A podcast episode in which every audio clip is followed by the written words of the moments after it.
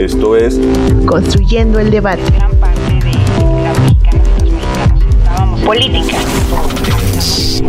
periodismo, movimientos sociales, Estados Unidos tiene una cultura, negacionista. Opina, argumenta, analiza. un espacio que se construye con tu participación. Esto es Construyendo el debate.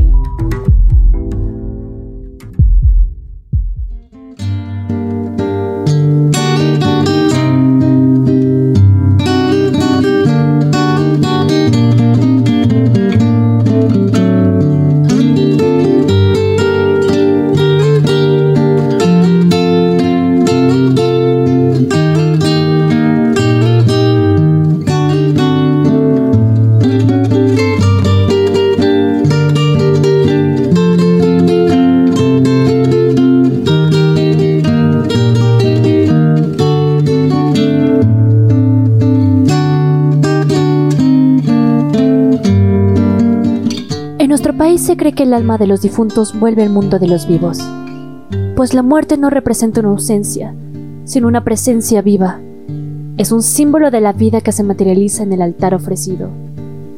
En este sentido, se trata de una celebración que conlleva una gran trascendencia popular, ya que comprende diversos significados, desde filosóficos hasta materiales. Se considera una celebración a la memoria y un ritual que privilegia el recuerdo sobre el olvido. Día de Muertos. Tradiciones y sus significados. El Día de Muertos es una tradición mexicana que honra a los difuntos. Por lo general, las personas colocan fotos de sus seres queridos ya fallecidos en una ofrenda o altar, junto con sus alimentos o bebidas favoritos, todo con la intención de dialogar una vez más con ellos. Algunos de los elementos indispensables que debe tener la ofrenda son los siguientes. Sal y mantel. El color representa la pureza. Además, la sal es elemento principal de purificación para que el cuerpo del difunto no se corrompa y pueda transitar en este mundo y el de los muertos. Agua. Además de ser un elemento que simboliza pureza, mitiga la sed de las ánimas después de su largo recorrido. Velas y veladoras. La flama que emiten tanto velas como veladoras simboliza la guía para que los muertos encuentren el regreso a su antiguo hogar. Calaveritas, ya sean de azúcar o chocolate, estas representan la muerte acorde a la tradición de las culturas mesoamericanas. Hacen alusión a esa tradición prehispánica. Copal e incienso. Fragancia de reverencia. Estos se utilizan para limpiar el lugar de los malos espíritus, y así el alma puede entrar a su casa sin ningún peligro. Flores. Adornan y aromatizan el lugar durante la estancia del ánima. El cempasúchil es el símbolo de la festividad. Nuestros antepasados asimilaban el color amarillo de la flor con el sol, razón por la que lo utilizaban en las ofrendas dedicadas en honor a sus muertos. La tradición marca hacer senderos con las flores de cempasúchil desde el camino principal hasta el altar de la casa con la finalidad de guiar a las almas hacia los altares. Pan de muerto. Elaborado de diferentes formas, el pan es uno de los elementos más preciados en el altar, el cual significa fraternidad o afecto hacia los seres queridos que ya partieron. Papel picado.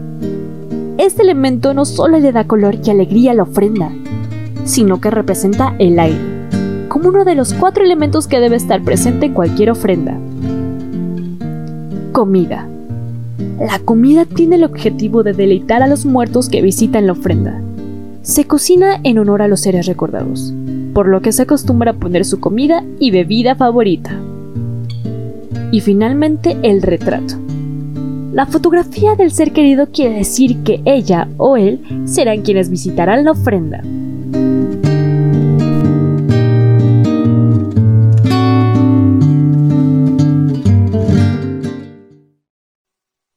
A continuación, Sebastián nos presentará que se celebrará por el Día de Muertos en la CDMX y sus alrededores.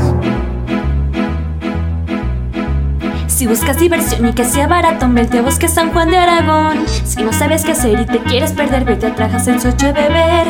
En el centro se pone la mega ofrenda que antes se ponía en Seúl.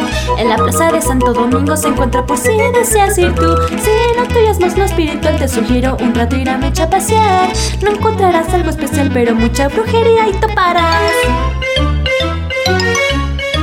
Si buscas maquillaje y encuentras disfraces, Río Blanco te deja el pasaje. Si quieres asustarte, vete a Coyoacán, hay un churro te podrás comprar. Con esto podemos ya observar que todo se hace en la ciudad. Pero tranquilo amigo, te voy a enseñar que en los estados se hace igual. Por ejemplo, en Mixqui la gente desentierra sus muertos de forma extraña. Los visten los baños y con ellos bailan hasta que llega la mañana. Si eres forano, turista local, de un paseo por Teotihuacán. Apreciar la cultura en el Parque La Venta en Tabasco te divertirá. En Bellas Artes podrás observar a Rivera y quieres pintar. Admirar el paisaje escalando el nevado sin caer en el. Caminar descalzo en la arena y pasear en yate allá en Yucatán. Y en Quintana Roo darte rompo un tulum, y Chichen Itza. Arriba, para abajo, para centro, para adentro, en Jalisco tequilas tendrás. Con esta canción homenaje a los cuernos, esperemos no haya demanda. En tequila podrás por tus muertos vendrás y en Juquila irás a rezar. En Durango con ellos ir a celebrar y en Pátzcuaro con ellos nadar. Con este poblado terminamos porque haciendo la canción sería eterna. Te damos las gracias por estar presente. Ahora ya sabes lo que se hace en los estados y en la ciudad y esta hermosa nación. ¡Feliz Día de Muertos!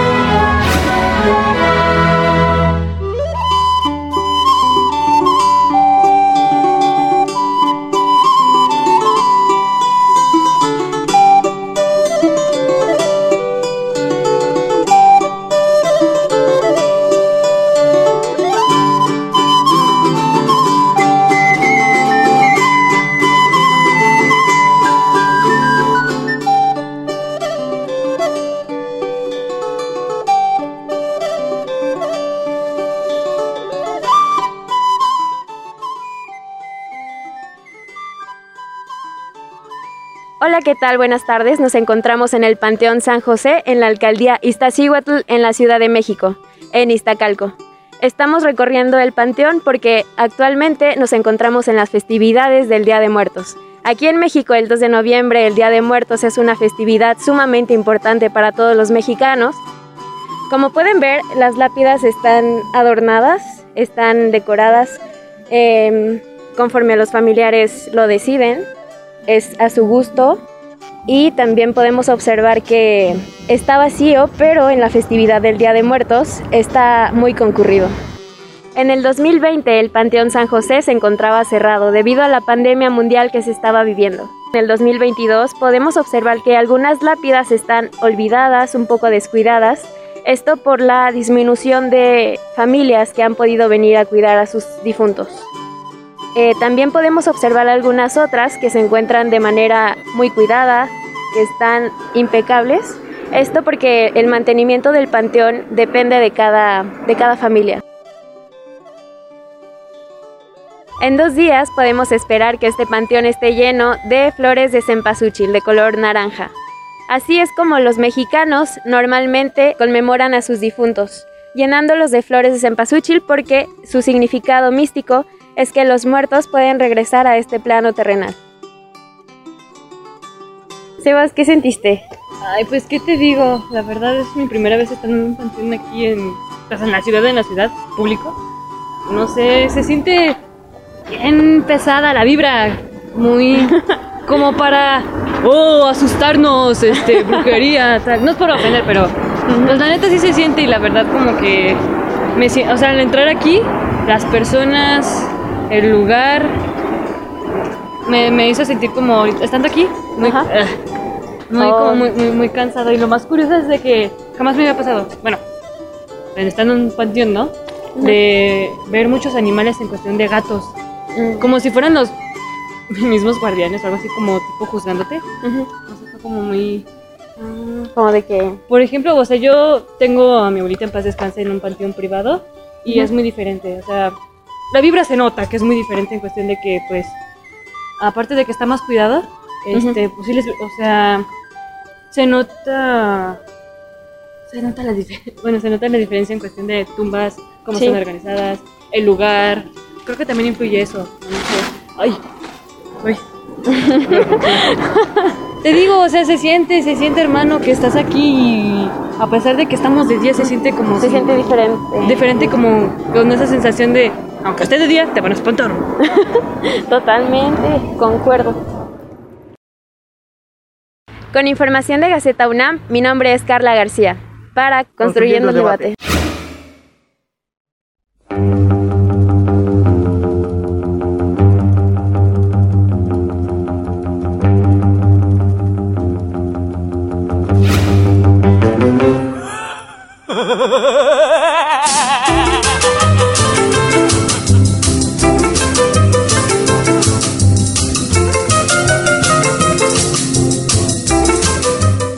¿Alguna vez te has preguntado cómo se elabora el pan de muerto que tanto se consume en nuestro país? Pues déjame decirte que este pan de muerto se elabora de muchas formas. Pero primero vamos a darle un vistazo para ver cómo inició esta hermosa tradición.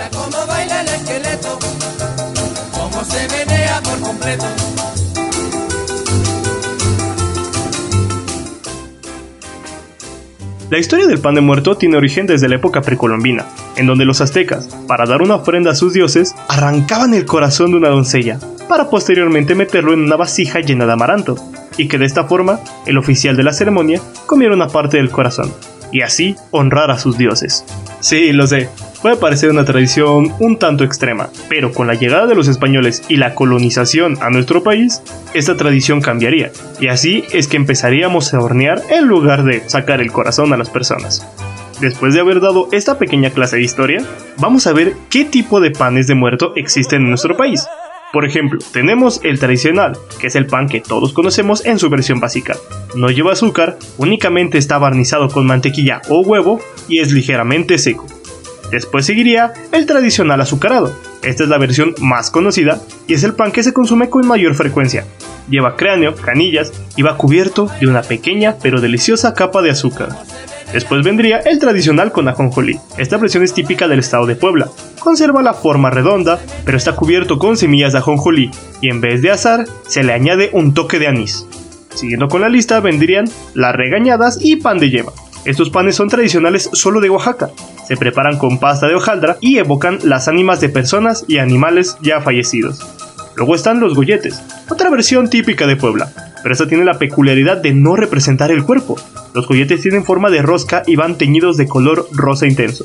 Por su forma se relaciona con el Zompantli. Luego vendrían los tradicionales con azúcar rosada. Estos son iguales que el pan tradicional, pero cubierto con azúcar rosada. El color, que en realidad es entre rojo y rosa, simboliza la sangre de los difuntos y muchos lo asocian con los sacrificios humanos que realizaban algunas culturas mesoamericanas como la nuestra. Luego vendrían las almas o ánimas. Este pan tiene figura humana. Es tradicional de Marabatío en Michoacán, pero también lo pueden encontrar en Morelos y en el Estado de México, en donde se les llama muertes. Luego seguiría lo fitomorfo o lo zoomorfo. Son panes en forma de plantas y animales. En Acámbaro, Guanajuato, los pueden encontrar de forma de borregos, conejos, burros, mulas, perros y también mariposas. Ya casi para terminar vendrían los panes rellenos, una variante del tradicional que ha ido ganando popularidad en los últimos años. El pan puede ir relleno de nata, crema, helado, conejos de chocolate, Nutella y entre otras cosas. Y ya más cercano a nuestra actualidad, vemos que llega el pan vegano. No es necesario que todos aquellos que, por motivos éticos o de salud, no consumen ingredientes de origen animal renuncien a estas tradiciones. El pan vegano ha conseguido mucha fuerza en los últimos años, y esto gracias a que mucha población lo ha preferido en lugar de los panes tradicionales.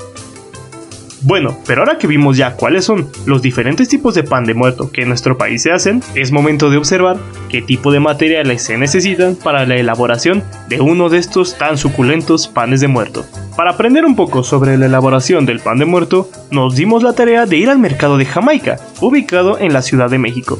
Ahí en estos días se pone una romería, y ahí pudimos encontrar el pan de muertito. Este local, que se dedica únicamente a vender panes de muerto tradicionales, con ajonjolí y de azúcar. Tuvimos la fortuna que al momento de nuestra llegada apenas estaban empezando a poner todos los materiales en la mesa. ¿Pero qué tipo de materiales se utilizan para realizar un pan de muerto? Pues toma nota que a continuación te los vamos a explicar. Si estás familiarizado con recetas de pan con levadura, entonces esta receta de pan de muerto será muy fácil para ti. Si no lo estás, es solo cuestión de que pongas mucha atención a la hora de hacerlo.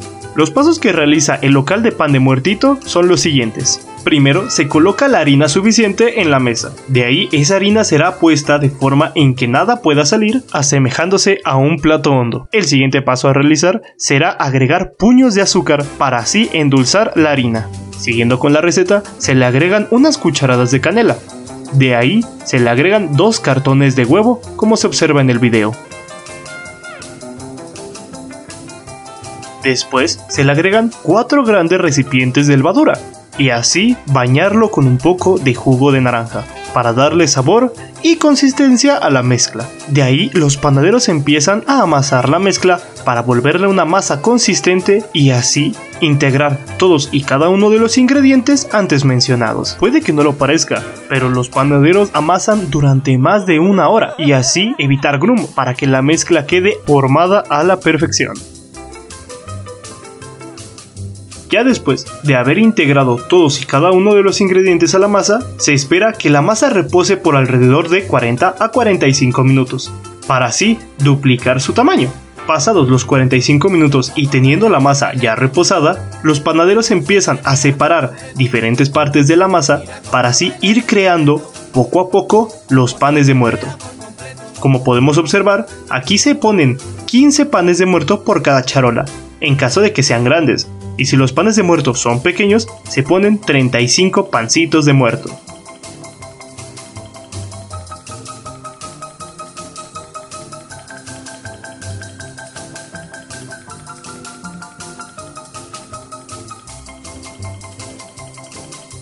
Cuando el pan de muerto ya está casi hecho y la masa ha reposado lo suficiente, se empiezan a poner los huesitos.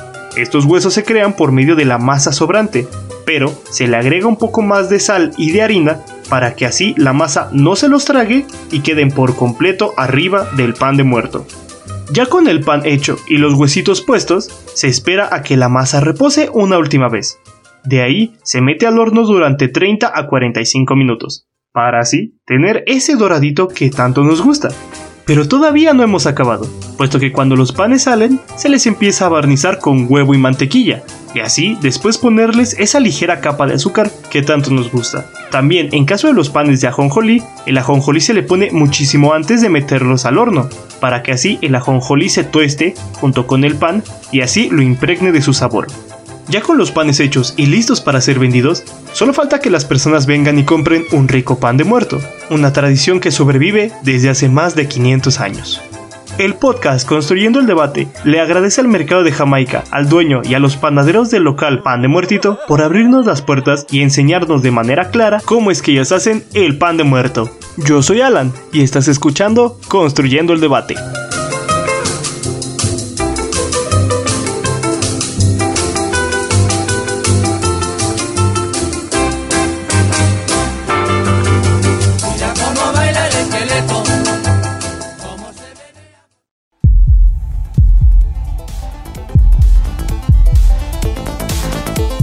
Esto fue Construyendo el debate. Pues gran parte de la política. Estábamos esperando esto hacia Periodismo. Movimientos sociales. Estados Unidos tiene una política. Cultura. Ser vistoso. Opina, argumenta, analiza. Un espacio que se construye con tu participación. Esto fue Construyendo el debate.